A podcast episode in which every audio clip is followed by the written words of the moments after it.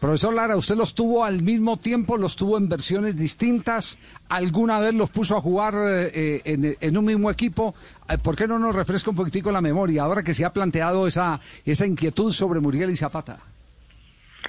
A ver, Javier, oyentes, tengan ustedes muy buenas tardes. Eh, un placer poder estar con ustedes. Sí, la verdad que tanto Dubán como, como Muriel estuvieron con nosotros eh, y jugaron juntos, en Tulum jugaron juntos y lo hicieron en, de muy buena manera, eh, de muy buena forma. También estuvieron acompañados de Cardona, estuvieron acompañados de James, de, Santi Arias, o sea, Murillo, o sea, ese grupo que, que estuvo en, en, en Tulón, es ese grupo, ese grupo que, que trabajó con, con nosotros para para ese torneo y después para lo del, campeonato del mundo. Ya, ¿y de qué depende que sean, de qué depende exclusivamente que sean titulares los dos? No que el uno esté entrando por el otro o que eh, mm, el uno entre a acompañarlo, pero en los minutos finales del partido. ¿De qué depende? ¿De qué depende? Bueno, Javier, eh, yo creo que depende del técnico, de la confianza que tenga el técnico en su momento para quererlos alinear a los dos jugadores porque mm, tiene unas condiciones que, que nadie puede llegar a discutir y, y tanto Muriel como Duan hacen el trabajo que uno les pida porque son jugadores con muy buena con muy buena técnica y, jugadores que, que, son muy obedientes en, el terreno de juego en, esa parte.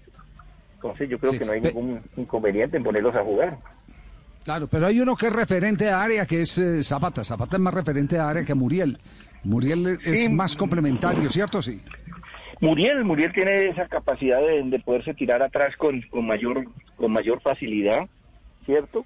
Y Muriel sí, eh, hombre más de área, mucho más fuerte en el, en el juego aéreo, pero Muriel ahí en, en, ese triángulo, cuando entra ese triángulo, Muriel es, es letal, es una persona que te define de, de muy buena forma y, y creo que mm, va a ser bien importante para, para ese trabajo siempre y cuando esté muy bien acompañado también. ¿Y usted que conoce a Reinaldo cree que se eh, puede jugar esa carta en cualquier momento? Pues yo no dudaría, yo no dudaría que, que se pueda llegar a dar. Va, a depender mucho del, del, rival que tengamos al frente y de lo que requiera uno en ese momento, ¿no? De acuerdo a la necesidad que tengamos eh, de poderlos tener en, puntos, pero ya este caso ya le va a tocar resolver esa, a Reinaldo, que, que es el técnico de la selección mayores y, y saberlos aprovechar de la mejor manera. Como quien dice, el chicharrón no es mío.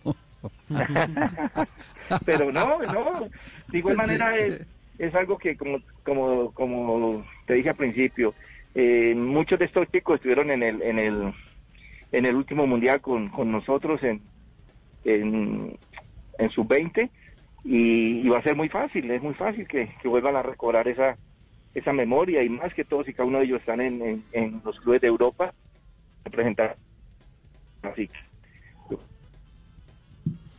Sí, eh, muy bien. Eh, la Claro.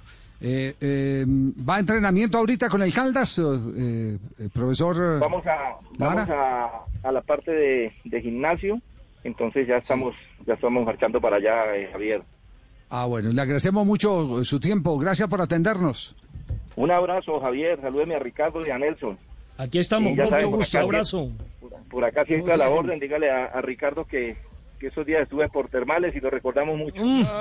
Ay, Dios, No, la concentración, claro, es que allá se concentró en el, en el 2005, allá estuvo concentrada Colombia y ya estuvo concentrado el gol Caracol.